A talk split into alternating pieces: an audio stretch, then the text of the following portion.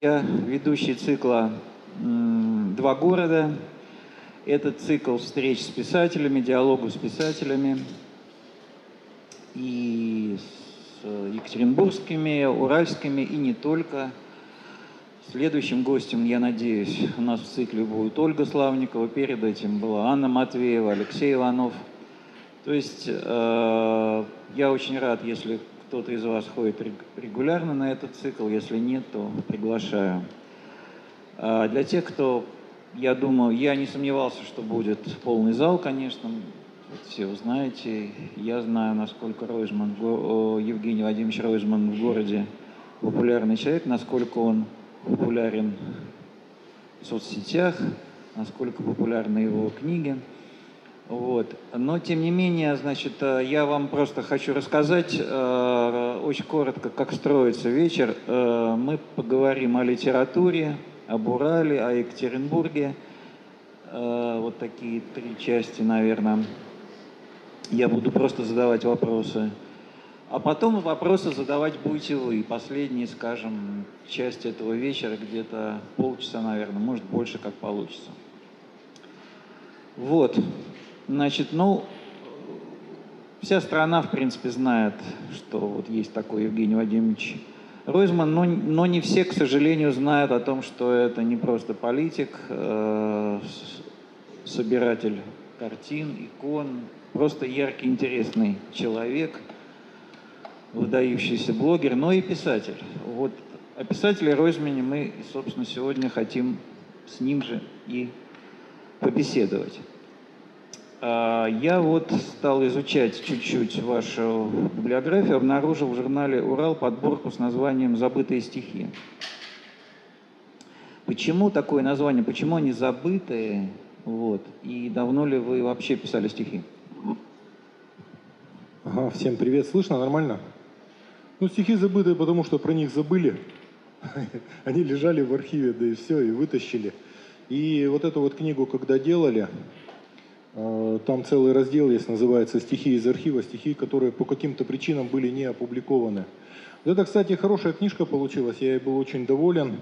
С ней была история, я не знаю, я рассказывал или нет. Эту книгу признали лучшей книгой года в свое время. Ее признали лучшей книгой года, а делали ее в издательстве «Автограф». И э, меня пригласили на какое-то вручение в театр. Там какое-то торжественное вручение каких-то премий за лучшую книгу года. А я человек умный. Ну, не, не то чтобы умный, но я опытный, поэтому я на всякий случай не пошел. А Света Вараксина, главный редактор, пошла. И она была очень обижена, раздосадована и очень огорчена, когда вдруг раз и в последний момент перед э, вручением книжку вычеркнули из номинации вообще. И она такая расстроенная была, я ее всяко успокаивал. А потом мне позвонил Миша Брусиловский. Ну, Миша, что он такой философ? Он говорит, что, Женя?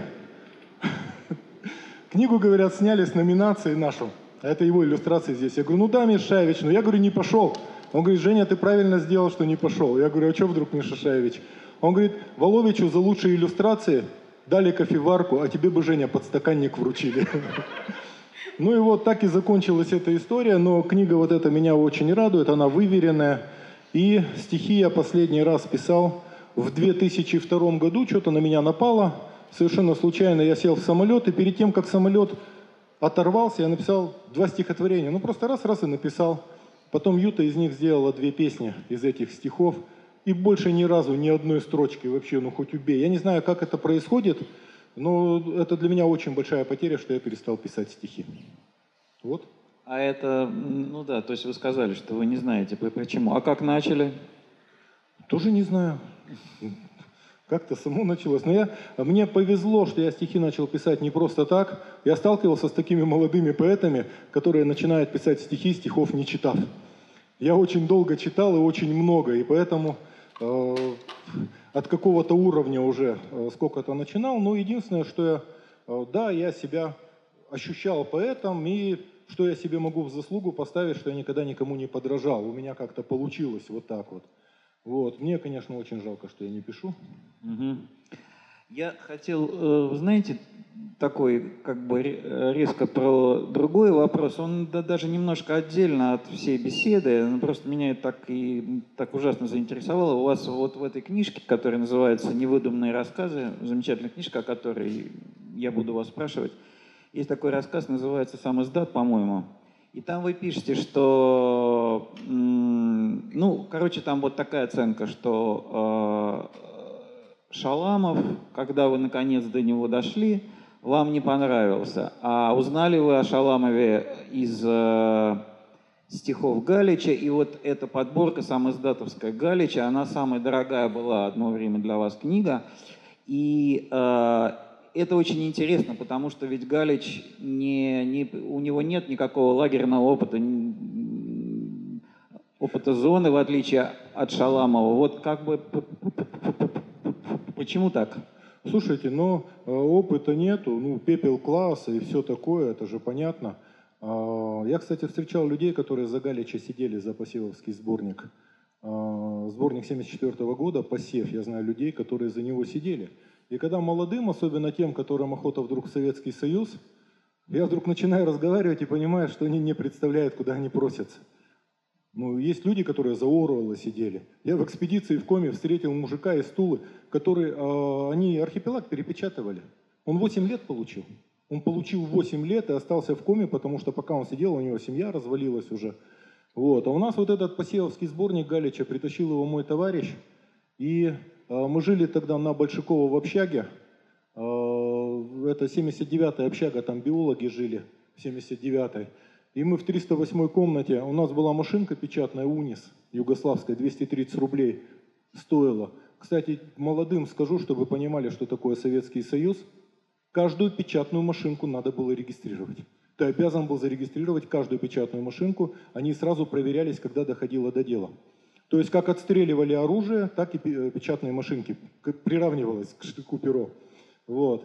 И э, складывали вот так в четыре одеяла, такое вот, как в общаге одеяло, такое складывали в четыре э, раза, ставили на него машинку, Чтобы никто не слышал. чтобы не слышали, Из- закладывали... из коридора, зак- да? Да, закладывали четыре экземпляра, и э, Юля у нас печатала, а мы с Салаватом стояли на шухере и смотрели, чтобы не дай бог, потому что в те годы можно было сесть за это, и я встречал людей, которые за это сидели. Но у нас было вот четыре экземпляра Галича, Э, первый получше, там второй, а третий, четвертый практически не просматривались. Вот. Э, Но это была величайшая ценность, потому что, ну, Галич для меня, э, ну, если честно, ну, для меня так по уровню, по гражданскому это выше, чем Акуджава и выше, чем Высоцкий в те годы стоял. И впервые я про Шаламова, там, по-моему, посвящается Варламу Шаламову это, а ты стучи, стучи, а тебе Бог простит, а начальники тебе Леха срок скостят. Вот это, по-моему, стихотворение. Или с севера, с острова Жестева, я не знаю, кто помнит, одно из этих двух Шаламову посвящается. Меня это поразило, я стал искать Шаламова и нашел в какой-то юности его подборку стихов, ну, посмотрел, вот. А потом уже, а, потом уже начал читать колымские рассказы, Э, ну, такой, такие, конечно, страш, страшные вещи надо читать, но я про лагерь читал другое. Мне про лагерь гораздо проще читается Думский ифрит. Их посадили молодыми. Шаламов-то еще до этого успел натерпеться. Для него не было это, элемента игры не было никакого, то есть по нему-то просто каток там ехал на Колыме. А эти-то веселые, молодые попали, десятиклассники. Вот. И, кстати, кому интересно, там в книге они написали 58 с половиной, там есть замечательный рассказ внутри книги, называется «Лучший из них». Можете нагуглить э, «Думский ифрит. Лучший из них». Вот. И э, Жигулин тоже, что, Жигулин попал молодым совсем, он описывал свой лагерный опыт, он был веселый, сильный, дерзкий, это не Шаламов.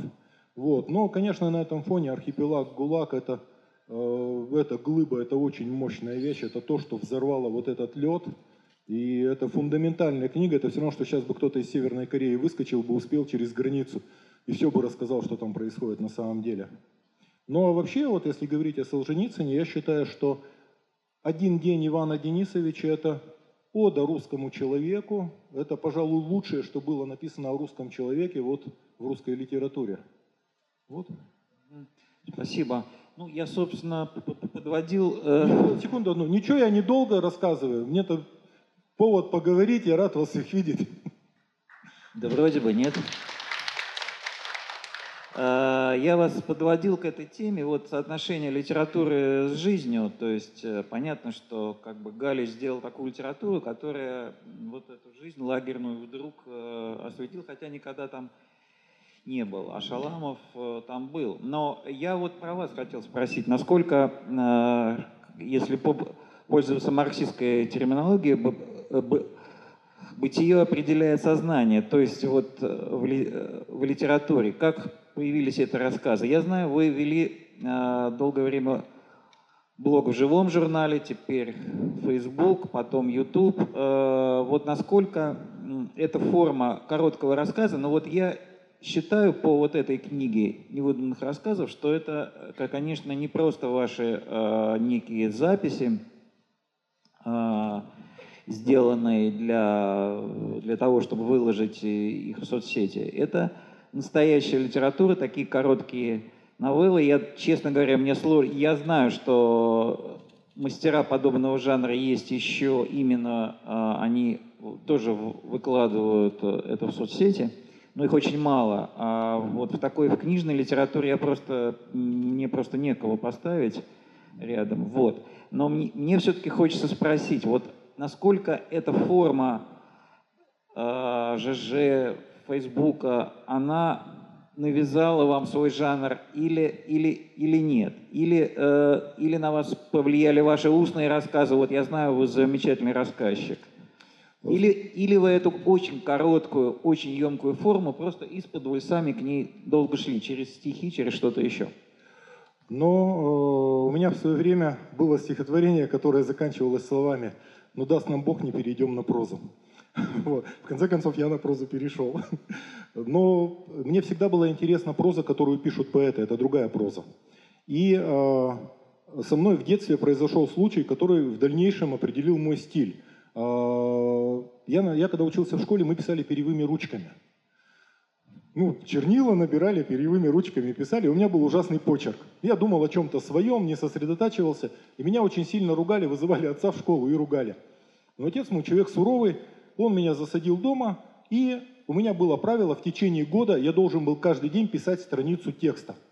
Я попытался вынырнуть из-под этого. Я тут же нашел какие-то частушки, Маяковского в столбик переписывал. Не, какой? Чехова, Гоголя с придаточными на полстраницы.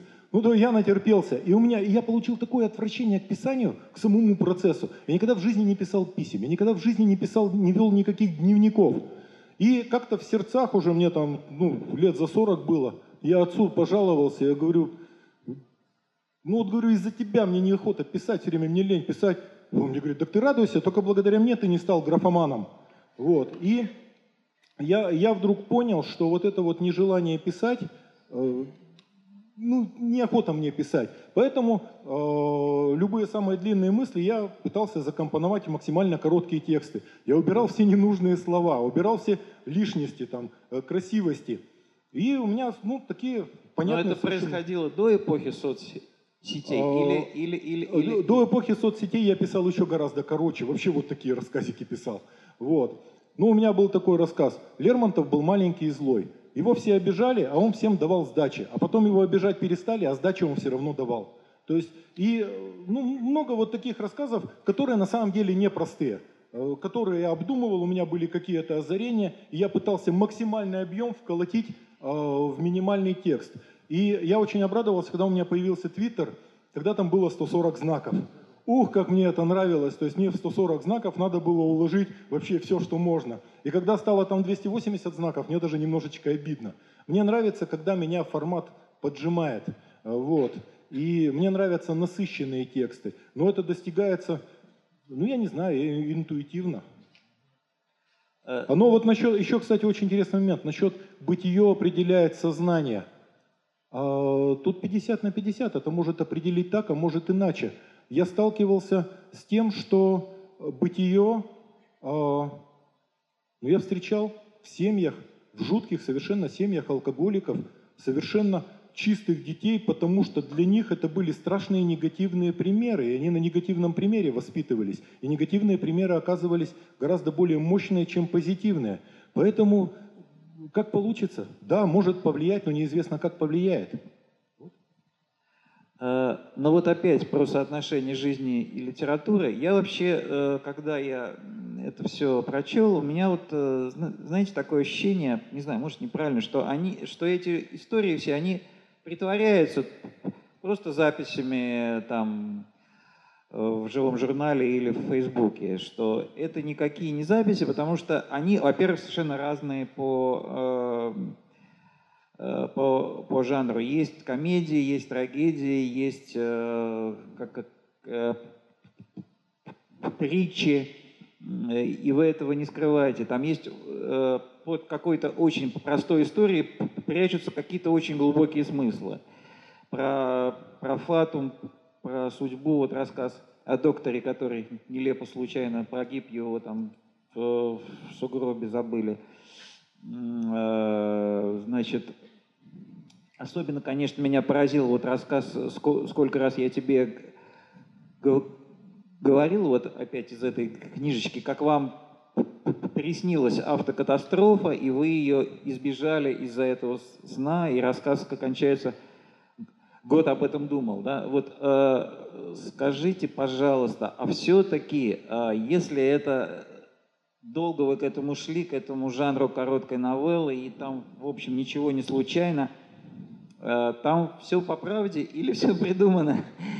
Я Мне не... часто подростки, дети задают этот вопрос тоже. Я не умею, у меня есть проблема. Я не умею придумывать. Я не умею придумывать, у меня не получается. А, ну, понятно, что есть такое там, ну, не соврешь, не расскажешь, но я придумывать не умею. Я не знаю, как кто пишет, э, такие вопросы задавать не принято. Я пишу так. Э, я начинаю писать, а потом я закрываю глаза и вспоминаю картинку и просто описываю картинку. Я не знаю, как пишут другие, но вот я пишу именно так. Я закрываю глаза, картинку вижу, и эту картинку начинаю потихонечку описывать. У меня придумывать не получается, но я сталкивался с такими мистическими историями сам, вообще сам лично сталкивался. Вот, и поэтому э, мне интересно об этом писать. А вообще, э, я всю жизнь писал набело. Я человек ленивый, писать я не люблю, и э, возиться с уже законченными текстами мне сложно, я к ним тяжело очень возвращаюсь. И поэтому сейчас, если пишу что-то, я понимаю, что я пишу уже все набело, я не буду с этим возиться, потому что надо дальше идти. То есть жизнь не так короткая, что с этим возиться-то? Вот. Но если все, э, все было, все, все, то есть вы берете просто факты жизни и из них вот делаете эти рассказы, то вот... Да, я их просто, просто разворачиваю какой-то разворачиваю да. какой-то стороной. Но к тому, что вы сказали, это действительно так. Я думаю о том, какая может быть польза для людей от того, что я написал. Я об этом думаю, э, и я это делаю специально, какие-то вещи. Угу. Но, э, тем не менее, ваши ведь рассказы населены множеством героев, и, в общем, ваша вот эта малая проза выплескивается как бы в народ, и не только через книги, как мы уже говорили, э, а и через соцсети. Как прототипы ваши на это реагируют? Слушайте, это хороший вопрос. А кто-нибудь э, Диму Головина знает? У Димы Головина вышла книга. Вышла книга, и там у него есть э, персонаж один – ну, история 30-летней давности. Он взял там, ну, как прототип историю 30-летней давности. И вот он мне показал отзыв. Э, самые ласковые слова были «чтоб ты сдох». Вот. Но э, я посмеялся, улыбнулся, но у меня свой случай был. У меня вот в этой книге рассказ «Семка». Это история из моей деревни. Я про свою деревню время от времени пишу, потому что, ну, там происходят такие вещи, ну, когда Маркес описывает там своих Э, свои латиноамериканские деревни, и, или там Ива Андрич описывает свои, э, ну, югославские деревни. Э, моя деревня ничем не хуже. Там точно такие же глубокие страсти, серьезные истории. Я одну историю расписал. Так вот, один из прототипов пришел к моей родне и устроил скандал. Ну, я говорю, мой телефон давайте, пусть звонят. Я ничего не придумал, то есть сто раз выверил. Но самый сильный случай э, со мной лично был. Э, Диму Рибаконя кто-нибудь знает? Ну, замечательный поэт Дима Рибаконь, у него была история, он мне показывает стихотворение. А у него сестра Анька, ну, красавица вообще, она вышла замуж. Ну, вроде такой нормальный парень Валера, но что-то пошло не так. И Дима мне показывает стихотворение. Звучит оно так. Тиран семьи и психопат Валера на похмелку просит четвертак. Валера, загуляв, не знает меры. Валера – муж сестры моей, свояк. И недавно был Валера мастер спорта, в бассейне плавал он быстрее всех, а нынче погибает в море спирта и вызывает невеселый смех.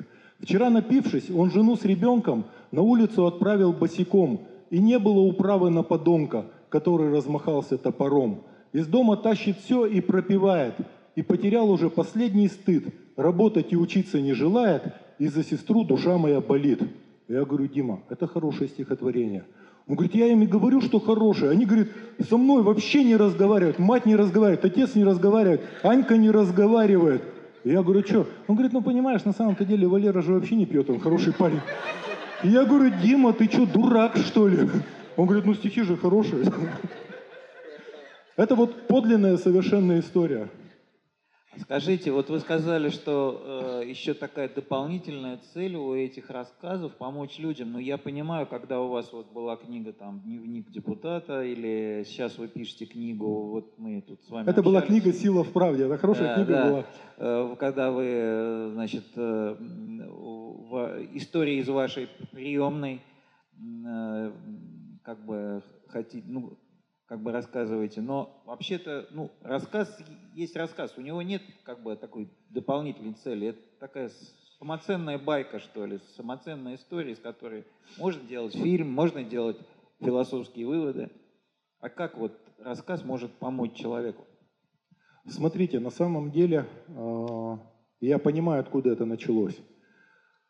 Мне очень нравятся красивые человеческие поступки, которые опровергают повседневную логику. То есть я их просто очень люблю, я их коллекционирую, собираю. И мне хочется, не знаю, мне хочется доказать, что люди лучше, чем о них принято думать. И многие рассказы мои именно этому служат. Вот. И вообще вот эта вот книга, э, эта книга, э, у нее было название, э, рабочее название было «Уважаю русских». И там было несколько рассказов, которые так и назывались «Уважаю русских». И э, АСТ побоялись просто, ну, сказали как-то так себе название это, вот. А я хотел именно, чтобы она так и называлась «Уважаю русских», и первый рассказ ее бы открывал, который так и звучал, у которого было такое название. Это подлинная история, э, я ее рассказываю, рассказывал несколько раз, но я так ее с удовольствием расскажу, если кто не слышал.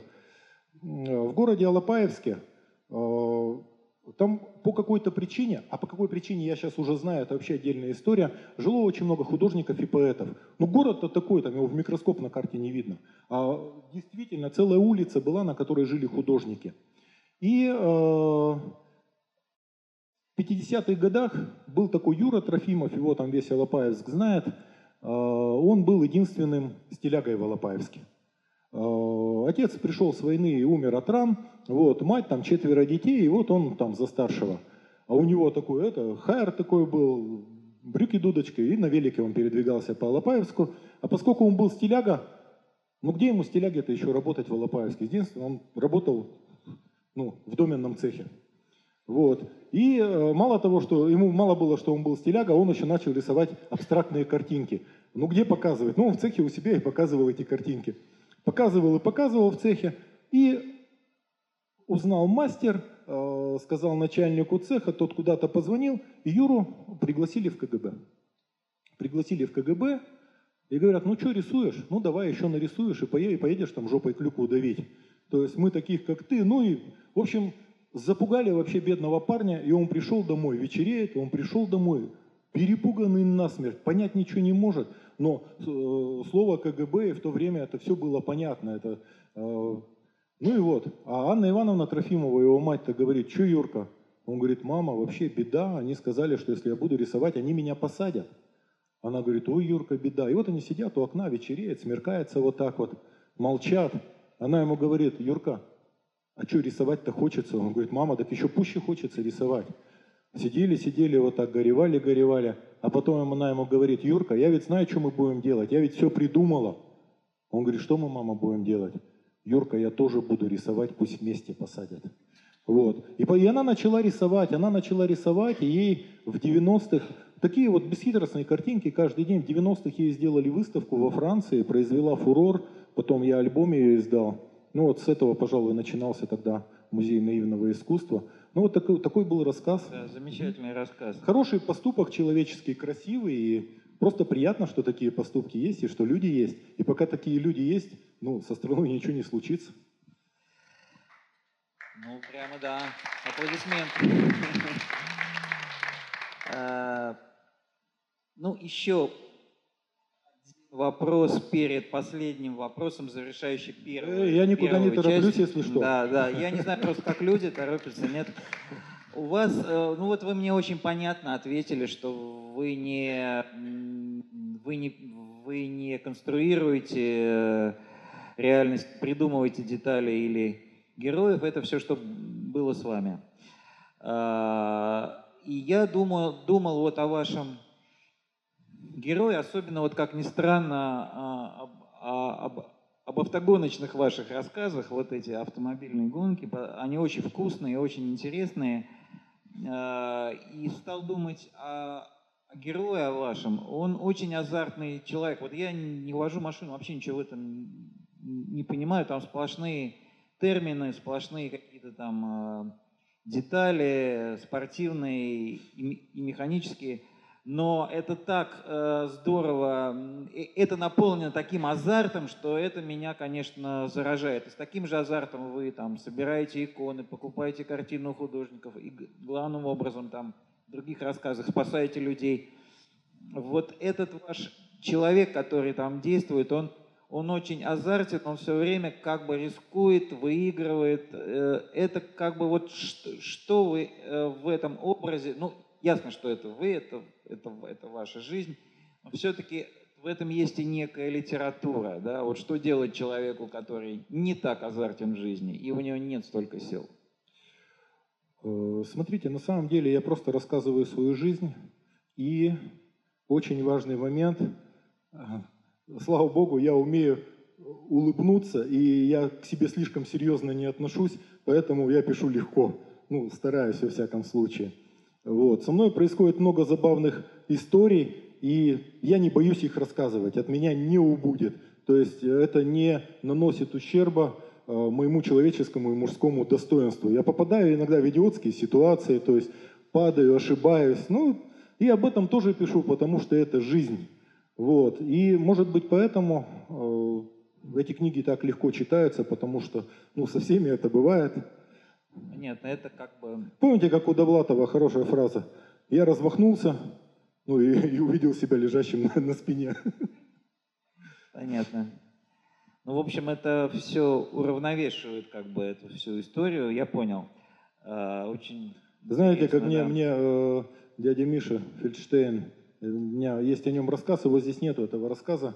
Это удивительный совершенно человек. Он был музыкант. Э, Мало того, что он музыкант, он еще был еврей. Он э, в Киеве, они были в военных лагерях, стояли, ему было 16 лет. Э, Он был трубачом, он трубил э, военную тревогу. Трубил в 4.30, э, в 4.30 22 июня. И потом получилось так, что когда вся армия отступала, всех брали в плен, рассказывал, как отсиживался. 900 километров, 900 километров по Украине, уже по захваченной немцами, еврей, мальчишка э, шел, потом дошел, там у немцев катер угнал в Таганроге. У немцев катер угнал, ушел там на Кубань, ну потом к своим и так далее. Вот. Я говорю, а как прошли-то? Как, э, ну, с голоду не умерли, ничего? Он говорит, хохлы кормили. Ни разу, говорит, никто не отказал, ни разу, говорит, никто не сдал. Ну, у всех там, говорит, все равно свои были в Красной Армии. Ни разу, говорит, никто полицаев не вызвал. Вот. А, И я как-то, мне интересно было, ну, рассказы записать от первого лица. Я пришел к нему. Он говорит, Жень, ну что тебе, ну я же, говорит, не геройский. Ну я, говорит, ну что, у меня, говорит, ну вот это, я же, говорит, не геройский, я же, говорит, музыкант. Я, говорит, попал когда в строевые, э, ну, когда вот уже убежал, там, э, дошел до своих, я, говорит, когда попал в строевые, так, говорит, навоевался, а потом, говорит, выходит, говорит, приехал какой-то полковник и говорит, музыканты есть, шаг вперед. Я, говорит, три шага сделал. Понятно. Когда-нибудь, может, напишу, это хорошее Да, очень Хороший воспоминание. рассказ. А, ну, давайте перейдем к теме Урала, уральского, уральской литературы, уральского характера, вот это вот. И вообще, тут как бы два вопроса. Вообще, какой у вас, Евгений Владимирович, любимый писатель? И второй вопрос, может, вы сразу ответите. А, уральская литература, вот она какая-то особая, специфичная, как бы есть вот эта уральская школа, Э, в стихах, в прозе? Кто, кто, кто для вас главные уральские писатели? Э, смотрите, у нас на самом деле очень интересная ситуация. Э, Урал очень высоко, Екатеринбург в стране на очень высоких позициях был в XVIII веке. То есть это высокоинтеллектуальный город, это к 1750 году в заводе вообще неграмотных не было. Плюс отцы города, удивительные отцы города, ну просто повезло. Это Вильгельм Дегенин и Василий Никитич Татищев, оба артиллерийские офицеры. Ну, тогда, чтобы быть артиллерийским офицером, это уже человек в любом, значи, э, в любом случае знал алгебру, геометрию, баллистику, э, там, пиротехнику сопромат обязательно. Вот. Ну и э, они очень много отдали, очень высоко подняли планку. Весь 18 век, весь 18 век немецкий язык был вторым языком общения в Екатеринбурге, основным деловым языком. И э, Дегенин написал книгу, первую в Екатеринбурге по времени. Дегенин написал «Описание уральских и сибирских заводов», эта книга была на протяжении 200 лет, на протяжении 200 лет ходила в рукописи, и эта рукопись была настольной для всех русских горных инженеров. А издали ее в 1935 году, в 1935, через 200 лет после презентации. Вот. А Василий Никитич Татищев – это первый русский историк, э, ну, по-настоящему так. А он начал писать здесь, вот первая редакция древним языком написанная, вторая редакция была издана позднее, в 1750 году, после смерти уже его была. Вот. А, ну и первый русский географ, и Татищеву мы обязаны тем, что, кроме всего прочего, Татищев провел а, границу между Европой и Азией, то, что мы учили в школе по водоразделу Уральского хребта, по мелководной части Каспийского моря, это формулировка Татищева. Но о Татищеве можно вообще очень много говорить. Кстати, на Урале очень много источников он получил, когда громили подзаводские скиты в районе Черноисточинска. А, он требовал от солдат, чтобы первую, от офицеров, что в первую очередь переписывали книги, которые найдут у старообрядцев. И два, две из них, там, «Новгородский летописец», э, неизвестная ранее редакция «Повести временных лет», и «Раскольничий летописец», э, рукопись XIV века, э, он использовал их в российской истории. А потом был очень интересный человек здесь, Аникита Ерцов. Это был первый екатеринбуржец, закончивший Московский университет, и это был первый екатеринбуржец, написал э, книгу, именно екатеринбуржец, человек, родившийся в Екатеринбурге. 11 томов э, «Российская горная история», первые четыре тома непосредственно касаются Екатеринбурга. Сейчас начали издавать, первый том уже вышел. То есть здесь была очень мощная традиция, и весь 19 век город был высокоинтеллектуальный. А потом на период э, советской власти Э, город был закрытый, и это очень сильно сказалось на городе, да, ну, был Бажов, там своя история. Э, а потом город начал открываться в конце 80-х, и здесь просто вспыхнуло все. Э, здесь, конечно, огромную роль сыграл Женя Касимов, который тогда учился в Лит-институте, и сюда к нему приезжали, ну, все, особенно приезжал Парщиков, Саша Еременко приезжал. Еременко не просто приезжал, а Касимов Э, Еременко раз в год ездил навещать э, своих родителей в э, село Сростки на Алтае, вот, ну, где родина Шукшина и вообще. И вот он едет на поезде, такой Еременко едет на поезде, а в это время и поезд стоит 20 минут. В это время Юра Казарин, знаете, да, доктор наук, филолог, замечательный поэт, и Женя Касимов идут Еременко встречать на перрон, ну, оказать уважение знаменитому поэту. И у них такой подносик, на подносике рюмочки с водкой, огурчики нарезанные, ну поезд 20 минут стоит. Ну и Ременко в завязке был, не пил. Ну что, друзья приехали, вышел. Ну они взяли по рюмочке, э, выпили. Ну, в общем, Еременко здесь прожил больше, чем полгода после этого. Вот. И э, потом э, Виталий Кальпиди огромную работу проделал. В Перми очень мощный такой анклав был поэтов. И здесь просто очень высоко подняли планку. Ну, для, для меня Еременко, ну, это один из лучших русских поэтов, слава богу, жив. У него есть замечательное стихотворение, которое, а, ну, я это воспринимаю как, я для себя называю комплекс Мандельштама, а, когда человек знает, что нельзя говорить, но не может не сказать. Он знает, чем это для него кончится, но он все равно говорит. Стихотворение звучит так. «Простит Господь мой сломанный язык за то, что он из языка живого чрезмерно длинное неправильное слово берет и снова ложит на язык. Простит Господь мой сломанный язык за то, что, прибежав на праздник слова, я произнес лишь половинку слова, а половинку спрятал под язык. Конечно, страшно спать в анабиозе с прикушенным и мертвым языком, чем с вырванным слоняться языком. И тот блажен, кто с этим не знаком, кто не хотел, как в детстве на морозе, лизнуть дверную ручку языком. Вот такой Саша Еременко. Потом, э, то есть поэты здесь были всегда. У нас э, была тогда группа «Интернационал», Салават Фазлединов, Юля Крутеева и я. У нас несколько книг вышло. Потом э, Рома Тигунов рядом с нами был наш товарищ. Миша Выходец. Вот серия вот такая была. Это Дима Рибаконь в этой серии.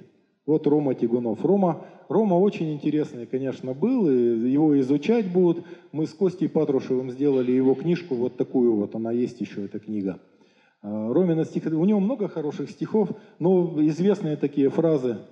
Я не уверен, но надеюсь, что если вдруг случится вдруг, ни за идею, ни за деньги ты не предашь меня, мой друг. А, но это длинное стихотворение. А есть стихотворение, которое я люблю, оно очень простое – Пока не поздно, постучусь я к прозе. Она меня не любит, но накормит. И спать уложит у дверей на коврик. И за ночлег спеть песенку попросит. И я спою о маленьком мальчишке, который бегал в каменном лесу и приносил мне синяки и шишки. И говорил, меня их на крышке. И говорил, меня их на книжке. Я завтра еще больше принесу. Вот такое стихотворение Ромина. Потом, а, потом, а, конечно, потом появился Рыжий, а, и что мне интересно, что и мы до него, и он позднее, и те, кто пошли за ним, а, из Свердловской поэзии есть а, свое. Здесь всегда есть привязки к городу. Екатеринбург, когда он стал Екатеринбургом, он утратил эту провинциальность закрытого города и снова вспомнили, что Екатеринбург – это ну, европейский настоящий город, свободный город свободных людей – а, и это ощущение оставалось долго. И, может быть, отсюда вот такой вот уровень вот так вот выстрелило. Но потом появились книги про Екатеринбург. Но одно из моих, э, у меня свое стихотворение, которое я считаю программными, когда с молодыми встречаюсь, я его рассказываю, тоже с привязкой к Екатеринбургу, екатеринбуржцы его понимают. Звучит оно так. «Пойдем работать облаками и будем где-нибудь висеть. Они возьмут так бурлаками, пойдем работать на сеть. Пойдем работать кулаками, поднимем мы любой колхоз. Или работать кулаками, и мы утрем любому нос. Ну что, давай, брат, кулаками. Идет, ударим по рукам. А если нет, так батраками пойдем работать кулакам. Понятно, да, стихотворение? Спасибо. Сейчас несколько слов. И э, то, что стали появляться книги про Екатеринбург, и эти книги стали востребованными, ну, это, конечно, книга Йобург э, Иванова, а, как к ней относитесь? Э, смотрите, э, я вообще к Иванову отношусь хорошо, и есть ряд вещей, э, лучшая для меня, я его много читал, но для меня лучшая его книга, это называется «Чусовая месседж». Читал кто-нибудь? Удивительно структурирована книга, просто по реке, по своей родной реке, по каждому километру информация, информация, информация. Замечательная книга.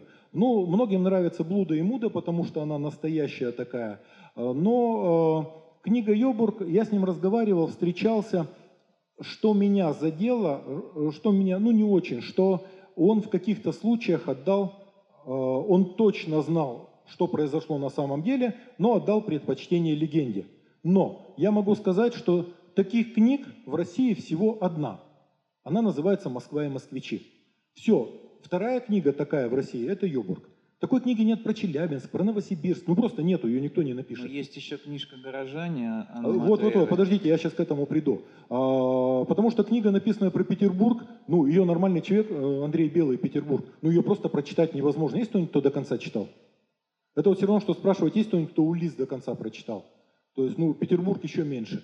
Вот. И а, вторая книга на эту тему абсолютно востребованная, касающаяся только Екатеринбурга. Это, конечно, Аня Матвеева, надо отдать ей должное. Замечательная книга «Горожане».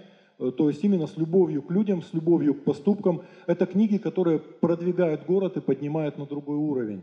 Э, никто этим похвастаться не может на самом деле. Соседние города не могут этим похвастаться. Но это именно Екатеринбург э, в силу вот своей особости такой, ну, дает очень много событий. Хотел сказать фактуры, а потом думал, как вот обойтись без этого слова. Контент тоже как-то не по-русски. Но вот он дает такое количество событий, что в Екатеринбурге можно писать и писать.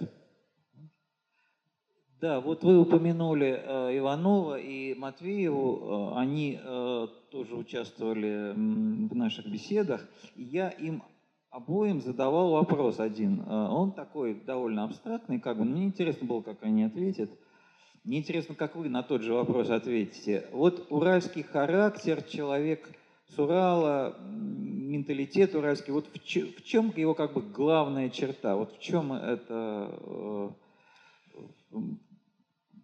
вы можете сформулировать? Я могу сформулировать. Э, Екатеринбург э, удивительно. Я спросил. Я про Екатеринбург пока, потому что Урал слишком разный. Вот. Екатеринбург это город, э, всегда находящийся в противостоянии. Причем Екатеринбург, даже когда был губернским, ну, уездным городом, в Пермской губернии, он фактически не подчинялся Перми, а подчинялся напрямую столице. И вот это вот ощущение было всегда, э, что город достаточно самостоятельный, город способный выполнять самые сложные имперские задачи, но он не терпит каких-то посредников, потому что э, слишком высокий уровень города. И те люди, которые, которых ставили извне надзирать за городом, они, как правило, не соответствовали своим интеллектуальным уровням, интеллектуальному э, уровню Екатеринбурга. Это одна из самых серьезных проблем городских – что город все время находился вот в таком противостоянии. Но с другой стороны, он и выковывался как город, и выковывался характер. Думаю, что вот это вот в первую очередь. Ну, я просто в двух словах скажу, что э, все-таки я ставил вопрос об уральском характере. Вы, вы сказали, что Урал слишком разный, чтобы вот такую общую формулу вводить. И э, Иванов и Матвеева сказали, как ни странно, слово в слово, что главная особенность уральского характера или уральского человека – это его способность трудиться. И что меня как-то удивило, знаете, такой вот, такой, вроде бы такой советский штамп, но они абсолютно серьезно сказали, и я думаю, что это э, влияние вот этой горно-заводской цивилизации, о которой много пишет Иванов, когда даже в маленьком городе есть там чуть ли не с 18 века какой-то завод, и, наверное, действительно это вошло в плоть и кровь.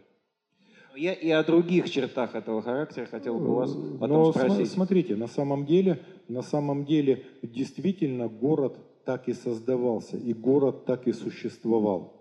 И я думаю, что в этом есть э, большая, большая доля. Угу. Ну, абсолютно другая черта, может быть, э, более художественная, или я вас перебил, Евгений Владимирович? Нет, нет, э, более художественная, более литературная. У вас есть даже такой рассказ истории про клады, он называется. Ну и вообще вот эта тема кладов, она в разных рассказах, что вот здесь очень много э, э, мест, э, где люди подозревали зарытые клады, люди ищут клады до сих пор, и вы сами в какой-то степени кладоискатель, вы ездите в экспедиции, ищете интересные вещи, иконы в частности. Но где клады, там и приметы, и мифы, и страшные тайны. Вот это, как ее назвать, э, э, не могу прочесть своего же слова, но, в общем, вот эта вот мистика, она и в жизни есть, как бы, уральского человека или нет? Слушайте историю короткую расскажу. Да. Где, где мы сейчас находимся, где мы сейчас сидим – вот здесь вот у нас сбоку проходит улица боевых дружин, и туда уходит. И вот здесь, когда ломали, э, когда ломали этот район, это район был достаточно богатый, чистый, хороший, брусчатка была везде.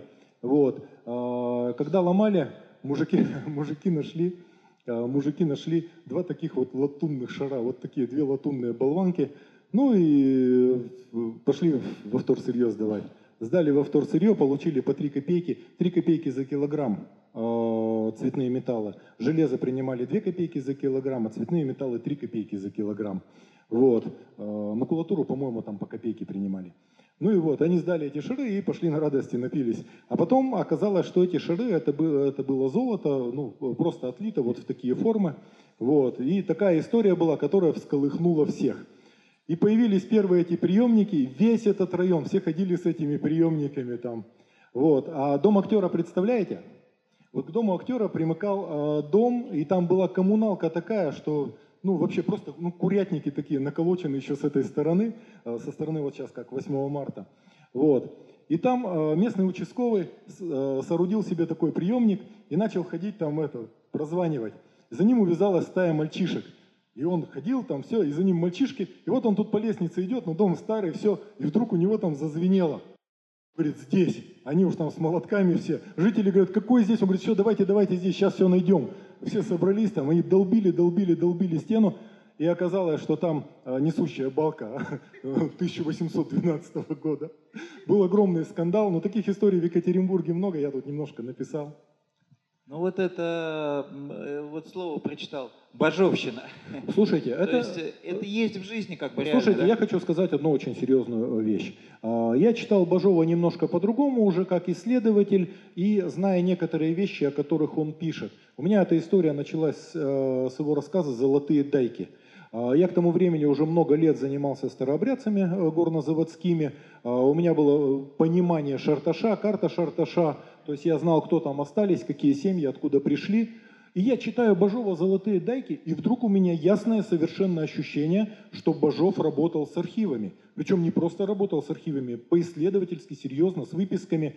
Я к Бажову начал немножко по-другому относиться, а потом еще несколько раз наткнулся на подобные вещи. Бажов невероятно добросовестный. То есть действительно он писал, у него любая может быть интерпретация, но факты у него всегда были факты. Э, ну, вот. И у меня большое уважение к нему. Но э, здесь была такая книжка, зелененькая, тоненькая книжка. Она называлась «Счастливые камни». Никто не помнит? В 60-х годах издавалась. О багранщиках, о камнях – вы не представляете вот так вот, какие здесь бывали истории. Вот Малахов, один из лучших архитекторов, я вообще считаю, он был главным архитектором э, э уральских горных заводов. Э, ну, самая простая вещь, вот, Дворец пионеров, это малаховская работа, окончательная малаховская работа. А, значит, горная аптека, вот здесь вот отсюда видно дом начальника горных заводов, дом главного лесничего, это все малаховское. Очень много можно перечислять. Вот. Малахова в свое время, ну, брали под стражу, проводили у него обыски, искали гигантский изумруд, этот знаменитый изумруд Коковина. А, то есть здесь, а, мало того, здесь по золоту, а, здесь по золоту были такие серьезные дела в середине, в середине 19 века. Здесь огромную организацию раскрыли, которая воровала золотой песок. Здесь по Екатеринбургу прошел откровенный ураган такой золотой лихорадки улицу Пушкинскую, ее э, бывало дело, засыпали мукой или солью среди лета и гоняли на тройках, зиму делали. Когда Рязанов там выдавал дочь замуж, они год пили, они умудрились э, пить так, что выпили все вино в городе. То есть здесь почва для этих историй э, самая настоящая. Здесь столько всего еще будут всплывать какие-то вещи. Понятно, что про подземные ходы это неправда, Э, подземных ходов таких не было, потому что незачем совершенно. Но вот эта знаменитая Рязановская усадьба на углу э, Горького и Куйбышева, которая ниже стоит, в этой усадьбе жили пять глав города. И э, там действительно были подземные кельи, они держали там э, священников Белокреницкого согласия, прятали. Это, ну, это было действительно, поэтому разговоры пошли. Вот здесь много таких историй, что ну, долго еще ну, будет да, всплывать. Понятно. Ну, мы уже коснулись... Один, один момент еще, просто мне приятно говорить э, об этом. Значит, э, нашим старобрядцам мы обязаны, э, россыпи платины открыли, э, наши старобрядцы екатеринбургские раскры, открыли первое рассыпное золото Сибири, это наши работали, это вот э, здесь вот через реку Тарасовская усадьба, э, Тарасовы, были, Баландины были, Рязановы в доле были. Э, рассыпное золото России открыли наши, изумруды первые наши нашли. Тут много таких, ну, в Березовске, в Березовске золото нашли старообрядцы. То есть есть о чем, чем гордиться. Ну, э, я вот что хотел спросить еще. Э, ну вот э, действительно в Екатеринбурге, на Урале много своих культурных героев, настолько много, что о них действительно можно написать две книги, можно написать три книги, то есть, ну, и это, но в то же время это, она такая самодостаточная культура, о них, ну, как бы не очень хорошо известно э, в, в стране, то есть как бы известно, что это есть, но никто не осмысляет Екатеринбург как такой вот отдельный культурный феномен. Я вот сегодня размышлял над этим и подумал, а может быть это просто какая-то альтернативная Россия, вот скажем, Невьянская икона. Я был на вашей лекции в Москве, э, в музее русской иконы, и здесь я был э, в музее, и я понял, что это вообще какая-то другая икона. Художники, вот э, э, так называемые примитивисты, это совершенно другая, другое какое-то отношение к живописи, к картине. Э, вот этот взрыв интеллектуальный, который вы описываете, который начался в конце 80-х, может быть, это какая-то альтернативная Россия, и поэтому она пока что дремлет, она в зачаточном что ли, состоянии? Ну, смотрите, наши, в общем-то, России дали достаточно, и уже то, что первый президент России э, был, из, был из Свердловска, и то, что он сумел э, просто своей волей переломить и удержать в руках, ну, э, это, это очень серьезно. Это человек, который просто стране открыл путь. Э, и мне, когда начинают что-нибудь про Ельцина говорить, мне лень вступать в полемику, потому что я сам все понимаю, но у Ельцина есть две простые-простые заслуги такие, две мелочи. Первое, он решил продовольственную программу продовольственную проблему, которую советская власть не могла решить 70, все 70 лет своего существования, советская власть не могла решить продовольственную проблему. И второе, он решил проблему дефицита, которую советская власть точно так же 70 с лишним лет пыталась решить. Вот две такие мелочи даже. Вот. И э, здесь, конечно, здесь играет огромную роль и старообрядчество, потому что это русский тип, э, такой лучший тип русского человека, оставшийся с 17 века. Э, они ну, несли такую, их идеология очень близка к протестантской, что труд превыше всего, поголовная грамотность, корпоративная такая взаимовыручка, ну и так далее. Они еще все были не пьющие и не курящие. Плюс просто смешение кровей, очень много сошло здесь, привычка и умение работать, Э, умение решать встающие любые проблемы. Конечно, это немножко другой народ, своя специфика, и когда дойдет до дела, ну, у города невероятный потенциал, и просто сейчас мы находимся, мы живем в тех условиях, когда финансовое удушение э, центральной властью, финансовое удушение регионов – это основа такого политического менеджмента. Вот. И понятно, что Екатеринбург может развиваться вообще по-другому. Ну, мы да, я вот, не собственно, э, вы знаете, э, э, я сейчас задам последний свой вопрос, я решил, потому что мы уже, мы обычно минут 50 разговариваем, ну так сейчас и есть. Только э, разговорился. Приблизительно. Нет, и теперь э, просто вопросы буду задавать не я после этого последнего вопроса. А вопрос-то, собственно, у меня самый последний тут на моих страничках. Что, что, что действительно будет с, с городом дальше? Как, как вы видите его как бы, развитие? Смотрите, основная проблема для Екатеринбурга. Екатеринбург очень сильный город с невероятным потенциалом. Основная проблема Екатеринбурга заключается в том, что федеральная власть боится сильных городов. Ну, просто боится. Потому что когда э, город удавленный финансово, удавленный административно, ну, проще разговаривать, проще договариваться, ну, проще же разговаривать с человеком, который там в униженном состоянии, на коленях стоит. Вот. Но э, города вот такие удавленные, это, э, их можно лепить все, что угодно, делать все, что угодно, это очень такая мягкая субстанция. А города, которые сильные, это субстанция твердая, ну, с ними надо разговаривать, договариваться, считаться. Кому охота? Но когда дойдет до дела и надо будет опереться, на мягкое опереться невозможно, опереться можно только на твердое. Поэтому я думаю, что когда-то Э, когда-то поменяется власть, она все равно поменяется, не может, так не будет всегда. Вот. И просто будет другое отношение к городам. Я считаю, что основной потенциал страны – это развитие городов-миллионников. Они потащат за собой всю страну. Просто дать городам дышать, оно само все произойдет. Вот. Поэтому я думаю, что перспективы самые хорошие, все будет хорошо, но когда я сказать не могу. А, вы знаете, ну, есть еще там какие-то вопросы, которые я там выписывал, обдумал, но все-таки я думаю, что сейчас, через час, уже нашей беседы почти через час, наверное, вы теперь будете задавать вопросы. Хочу вам напомнить, я не буду никаких там ни цензуры, ничего, просто хочу напомнить, что наш разговор сегодня все-таки о литературе, о Ройзмане как о писателе, об уральской литературе, о литературе вообще. И призываю вас как-то придерживаться этой темы, но тем не менее, конечно, никакой Цензуры нет. Итак, ваши вопросы, друзья. И одну секунду перед первым вопросом я просто э, от себя скажу.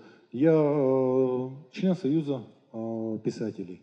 Э, как автор я человек достаточно успешный, потому что мои книги расходились Э, ну, для сегодняшних времен очень большими тиражами. У меня э, какие-то книги там по 30 с лишним тысяч расходились, какие-то книги расходились по 50 тысяч тиражи, какие-то я уже не считаю, их допечатывают, они идут и идут. Поэтому я в этом плане э, ну, человек совершенно состоявшийся. И Первая книга э, в прозе моя была, это «Город без наркотиков», но я считаю, что это лучшая книга, когда-либо написанная в мире о борьбе с наркотиками. Таких книг больше не было, ее так не написать. Вот, поэтому я себя чувствую достаточно уверенно. Просто эту часть своей жизни я особо не выносил, мне было не до этого. Ну, сижу себе, пишу тихонечко, допишу. Спасибо, здравствуйте, меня зовут Георгий, спасибо огромное за вечер.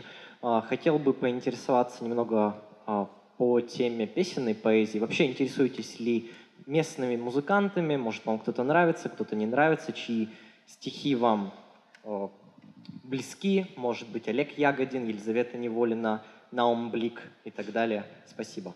Смотрите, на самом деле вот это вот очень серьезно. Екатеринбург, э, рок-клуб Екатеринбургский, ну, в России не было ничего подобного. Здесь, здесь это было движение гораздо мощнее, чем в Москве, и где-то рядом, ну, Питер, наши на равных, и э, вся страна это признавала всегда. То есть это действительно очень серьезное явление. Э, понятно, что один из патриархов таких – это кормильцев. Вот. А одновременно с этим у нас же на очень высоком уровне была бардовская песня, и Гена Перевалов, и Леня Ваксман, и Рая Абельская, и очень-очень много еще можно перечислять. Вот. А, но а, как стихи, ну для меня, пожалуй, как стихи, это, конечно, Кормильцев. Все остальное я даже не представляю. То есть для меня был момент, когда э, альбом был «Опиум» э, у Агаты, там были находки, там были находки, были красивые вещи, но в целом я не представляю, как бы это выглядело в текстах. Я вот сейчас просто вы сказали, я э, держу в голове, то есть как песни я их вижу, э, я их слышу, как стихи я их вот так вот не могу. Вы застали меня врасплох, вот, но я подумаю, мне интересно. То есть такой вопрос для меня. Но, тем не менее, это явление, я с этим согласен, и Екатеринбург на достаточно высоких позициях находится здесь. Друзья, еще вопросы поднимайте руку смелее. И что вот так вот нету вопросов никаких? Сложно поверить. Не, ну если вы стесняетесь, то... Ну, смелее. Евгений Владимирович, вечер добрый. Э, расскажите, вот э, если есть упоминания где-то в интернете или вообще это реальные какие-то есть у вас публикации за рубежом? Вот вы много ездите, вот последняя поездка рабочая там в Лондон, э, Расскажите, может быть, про борьбу с наркотиками, может быть, по истории, но какие-то реальные труды, какие-то реальные рассказы там. Спасибо. Слушайте, ну меня на самом деле печатали и переводили, и я что-то никогда к этому всерьез не относился и не следил. И надо сказать, что я никогда этим не занимался. Я не занимался продвижением своим. Э, то есть я свои вещи публиковал э, в соцсетях раньше, чем они появлялись в книгах, ну чего вообще не принято делать. Я никогда к этому всерьез не относился, потому что я всегда считал, что когда-нибудь дойдет до дела, я сяду, напишу, там, приготовлюсь, сделаю хорошо. И у меня никогда не было времени вот Поэтому я пишу сразу набело, это можно брать и печатать. Но у меня сейчас готовится серьезная книга, и я, пожалуй, ни к одной книге так э, серьезно не подходил. Это э, называется она «Личный прием». Там получилось 400 страниц, убирать оттуда что-то мне неохота, как структурировать непонятно, потому что там, допустим, последние пять лет это прием, который я вел в качестве главы города, а до этого 15 лет я был депутатом Госдумы и в фонде сидел на приеме, и тысячи людей через меня прошли, я такого наслушался и насмотрелся. То есть я вот это сейчас занимаюсь книгой, ее надо сделать, просто надо зафиксировать. А, плюс я делаю одну книгу такую себе, сам себе для удовольствия э, по типу салаухинских черных досок. История из экспедиции, история про иконы, разные там, ну, чудесные истории, которые я видел, которые происходили, веселые и грустные. То есть это вот она следующая на подходе, потихонечку компонуется. Вот, а, ну мой читатель здесь, мой читатель здесь. Я, кстати, э, тут э, один маленький дополнительный вопрос. Вот вы просто сейчас сказали, что э, еще раз мы вернулись к теме того, что вы рассказы, ну, по сути, выкладываете в блог сначала, ваш. И там ау, ау, аудитория, вы сказали, до миллиона человек. Ну, совокупная, совокупная. Да, ага. совокупная. Ну, в общем, это, это десятки тысяч, может быть, сотни тысяч людей, совокупная аудитория разных соцсетей. А, а в чем вообще смысл книги сегодня бумажной, на ваш взгляд? Слушайте, вот, вот лично для вас, как для автора. На, на самом деле, на самом деле, бумажная книга это отголосок ну, совершенно иной высокой культуры.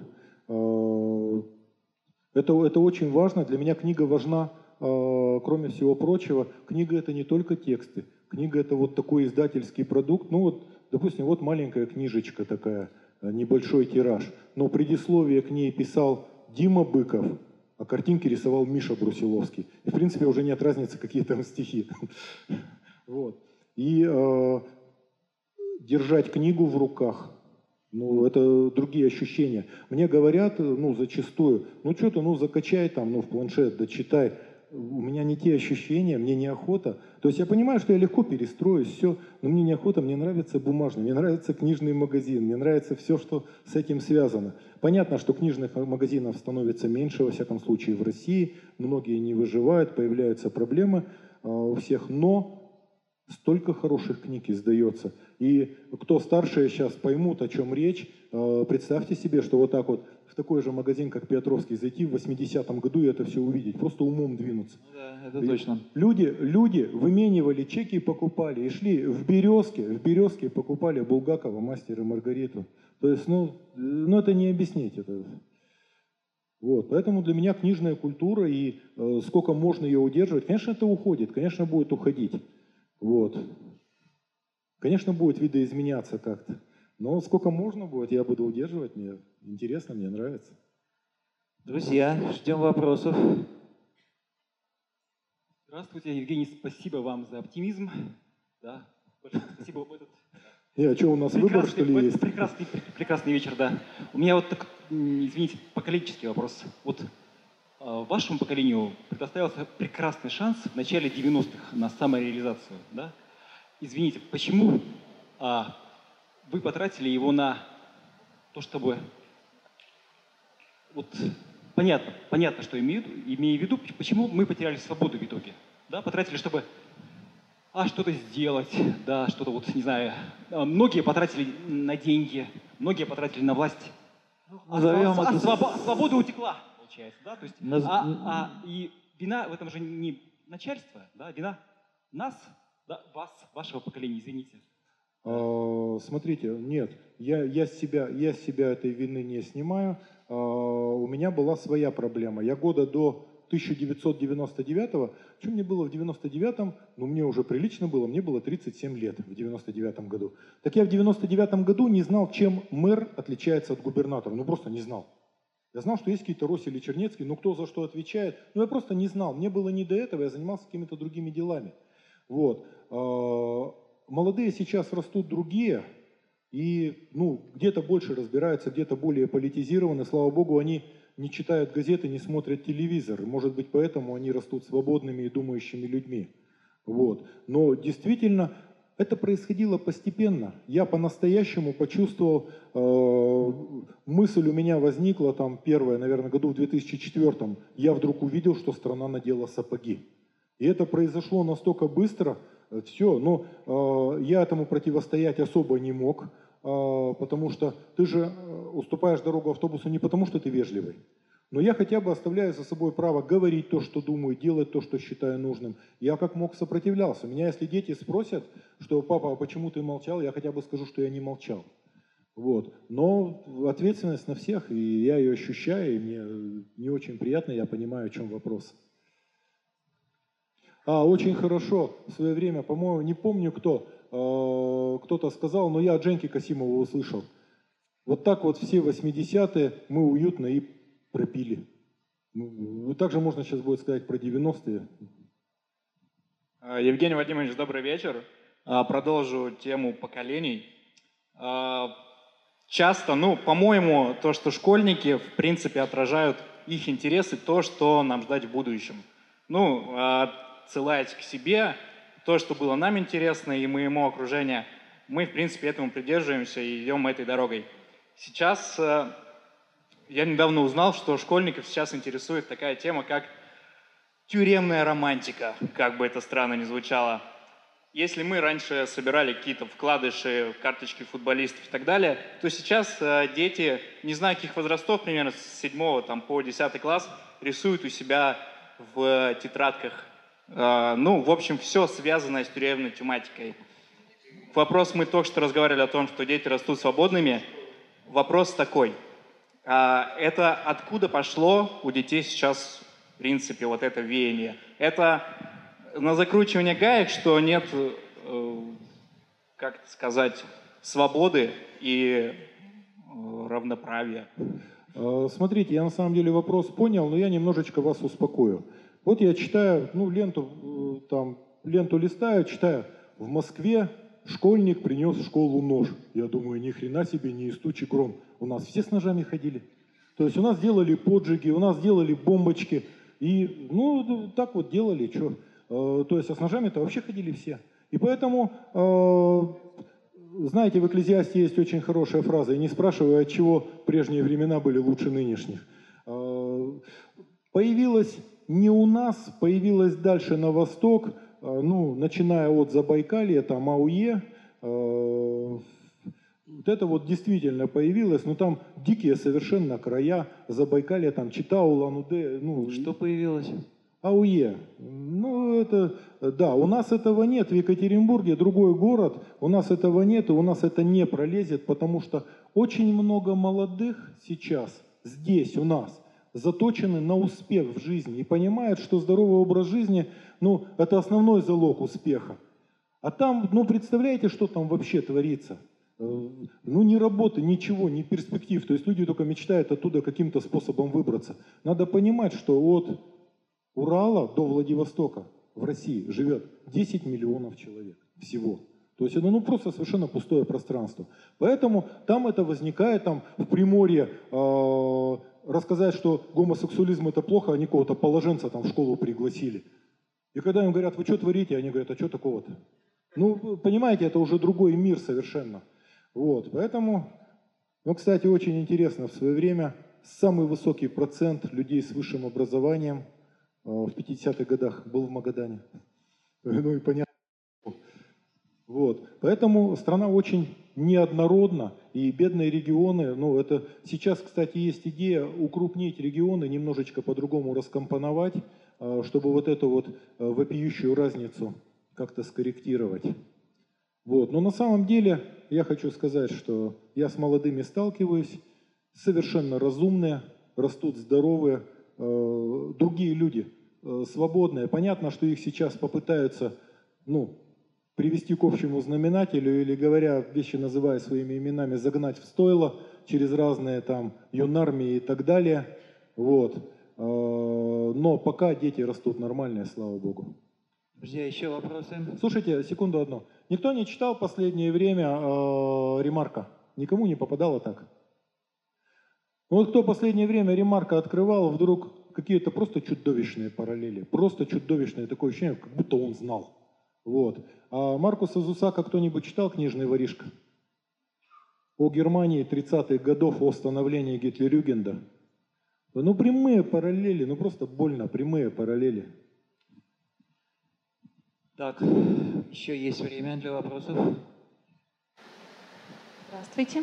Скажите, пожалуйста, какую бы литературу вы включили в изучение для старшеклассников в обязательном порядке, если бы у вас была такая возможность, и какие бы классические произведения вы бы исключили? Из... Ну, из новых я бы обязательно, я бы обязательно Веллера, обязательно Веллера «Приключения майора Звягина». Вообще, вот э, для детей старших классов замечательное чтение. Самые простые вещи, типа, ну, из мировой литературы, самые простые вещи обязательно Джека Лондона. Ну, и еще что-то что такое. А что исключил бы? Э, да я бы на сегодняшний день, я бы считаю, что можно было бы обойтись без Тургенева, например, сегодня. Ну, ну все, ну все. Как же дети Ну, э, ну, не актуально, не, то, не тот случай. Вот. А, очень интересно, а, не знаю, читал кто-нибудь или нет, очень интересная последняя, одна из последних книг была у Веллера, называлась она «Огонь и агония». Никто не читал?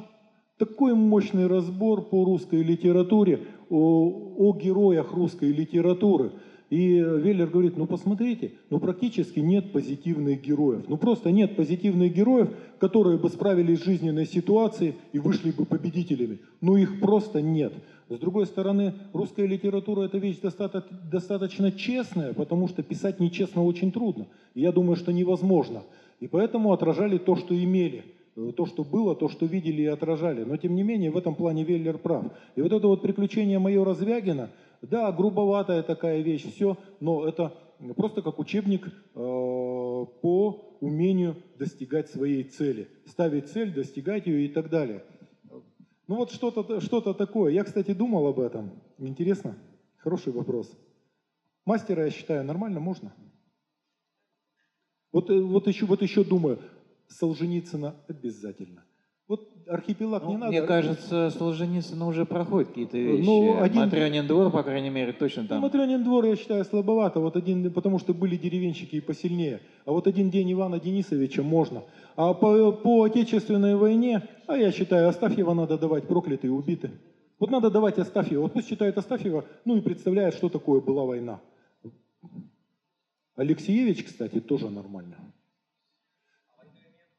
«Война и мир». Слушайте, я «Войну и мир» впервые в жизни прочитал в 35 лет.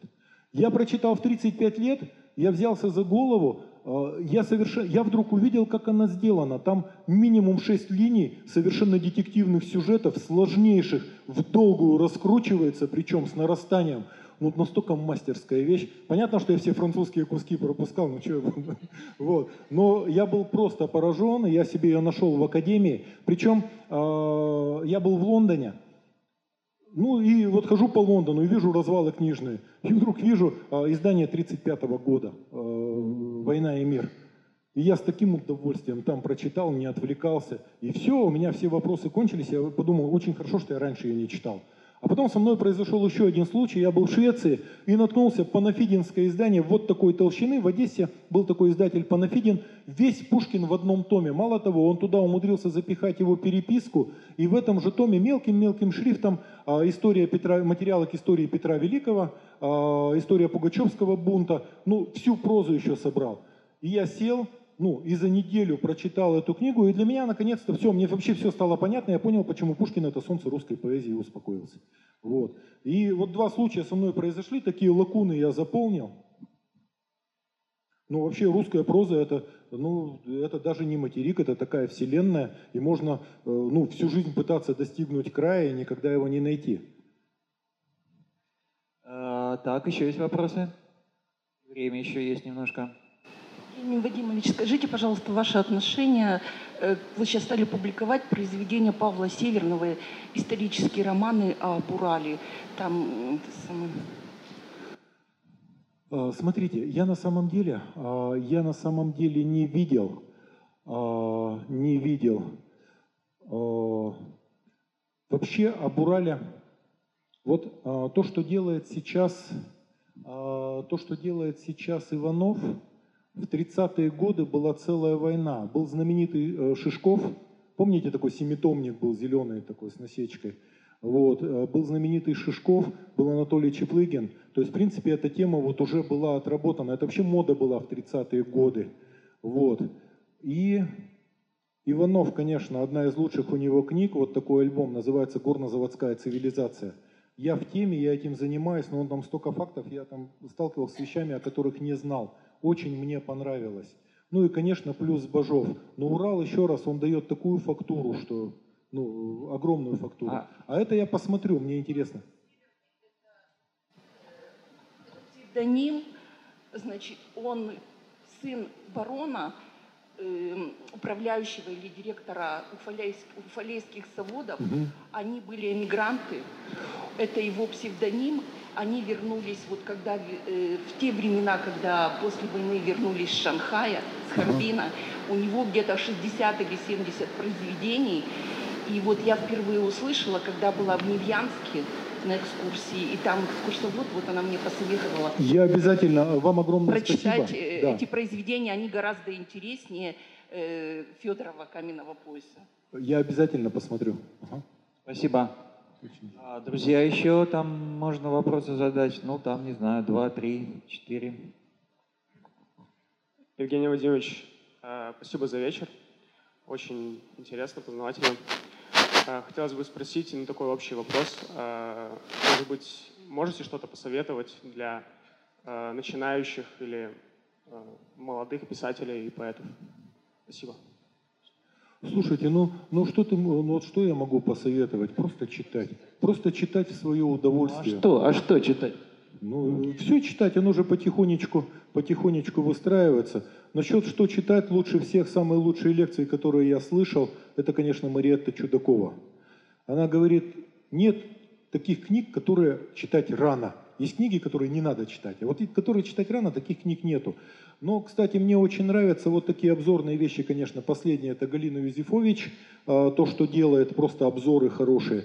И мне, конечно, очень нравится Дима Быков. Вот это вот э, расширенный курс советской литературы. У Димы есть огромный плюс, он обо всех писателях может найти и сказать искреннее доброе слово. Это, э, это на самом деле это не часто встречается. Есть знаме- знаменитая фраза Веллера. Если бы вы знали, как мы, писатели, любим друг друга. Так вот, Дима это не про это. Он действительно, он человек крупный и великодушный. И это очень хорошая действительно книга, она заставляет по-другому посмотреть. И, кстати, в журнале «Дилетант» у него было несколько мощных очерков. Один про Лидию Сейфулину.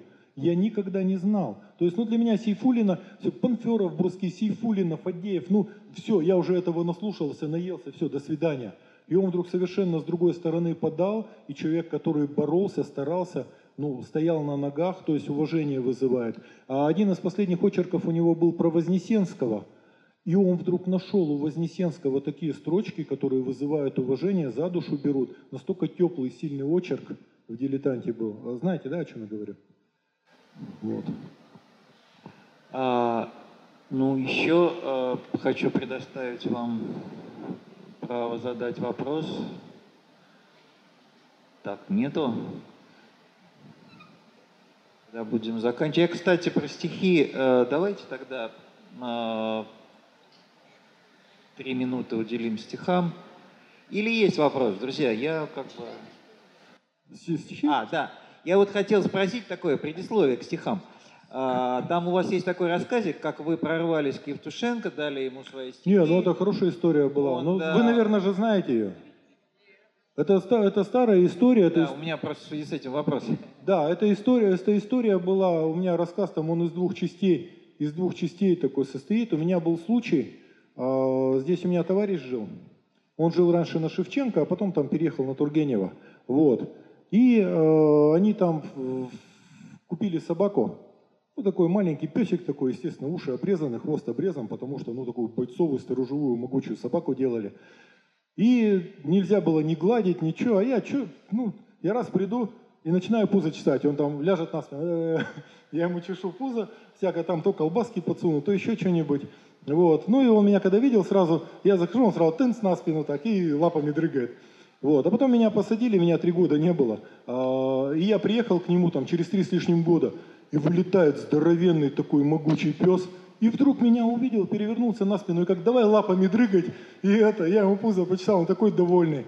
И столько лет помнил, и каждый раз я приходил там, и он сразу это, и руку лизал, и все. И вот и я понял, что потому что он был маленький щеночек, а я ему пузо чесал и любил его, когда он был маленький.